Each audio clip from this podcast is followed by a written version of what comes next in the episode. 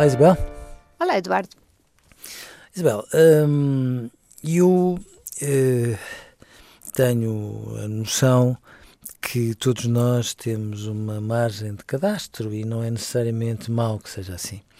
Eu tenho medo que a determinada altura eh, haja uma ideia tão, tão amiga do traumatismo que, no fundo, nos leve todos a supor que nós não podemos levar nenhuma amolgadela no nosso crescimento, que de repente temos todos os argumentos e mais algum para que, a partir daí, uh, tenhamos um, dois, três, muitos traumatismos que nos sirvam de desculpa para tudo e para mais alguma coisa. Já sabe, eu encontrei uma estratégia para isso. Quando de vez em quando, agora já não tanto, mas a minha filha adolescente dizia-me do género: a mãe uma vez bateu-me quando eu lhe tirei, quando eu mudei o canal, que é obviamente que era uma coisa louca, mas com ar de grande trauma, passei a responder: minha filha, um dia deves fazer uma psicoterapia, porque uma psicoterapia é uma coisa que faz bem a qualquer pessoa e da primeira vez que deitares no divã vais poder começar por esse trauma.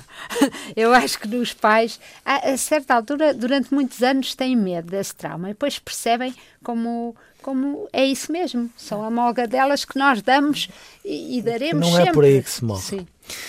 Mas há de facto alguns pais que, enquanto filhos, tiveram vidas difíceis. Porque, de facto, embora não se diga isso de forma muito clara, há bons pais, boas mães, mas também há muitos maus pais e muitas más mães que são pessoas que, independentemente da sua condição social, económica e tudo mais, infernizam a vida dos filhos, se estão num registro de uma hostilidade permanente ou às vezes numa depressão sem fim e, portanto, levam ou a pior, que... um dia numa coisa e outro Sim, dia noutra. claro, tipo pirilampo, que nunca tem um registro claro. O que faz com que muitos filhos cresçam naquele registro de tudo menos eu ser igual ao meu pai como pai ou igual à minha mãe nas coisas más que ela fez. E a mim preocupa-me um bocadinho isto. Porquê?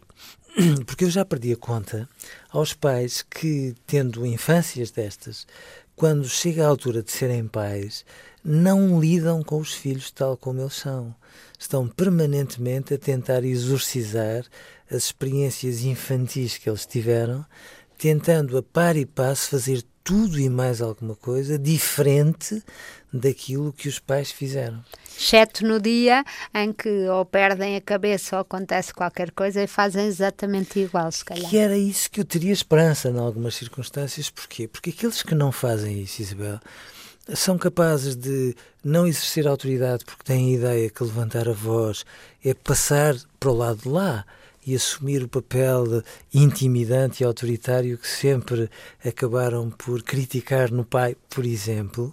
E aquilo que eu vou vendo é que muitos destes pais parecem uma espécie de porta giratória.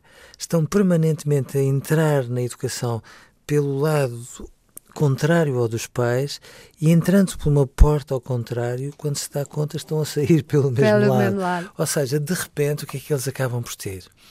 Acabam por ter não filhos, mas uma versão requintada dos pais que tiveram, porque depois estas crianças, como não tiveram ninguém que lhes definisse regras, um exercício de autoridade, limites e tudo mais que é o organizador no crescimento, viram facilmente pequenos tiranos e, portanto, muitos destes pais muitos deles que foram objetivamente tiranizados voltam a ser pais, tiranizados pelos voltam filhos. a ser tiranizados pelos filhos com consequências dramáticas pela vida fora para os filhos claro, mas E convencidos que têm um azar horrível Exatamente. e que é genético. Que é quase uma espécie de fado que os persegue. E, portanto, um, a ideia é, sobretudo, uh, chamar a atenção para isto. Vá atrás das suas convicções, daquilo que deve fazer como pai ou como mãe, mas deixe os erros dos seus pais em paz. Eles vão falar dentro de si, mas quanto mais fugir dos erros dos seus pais, mais eles se colam à sua pele.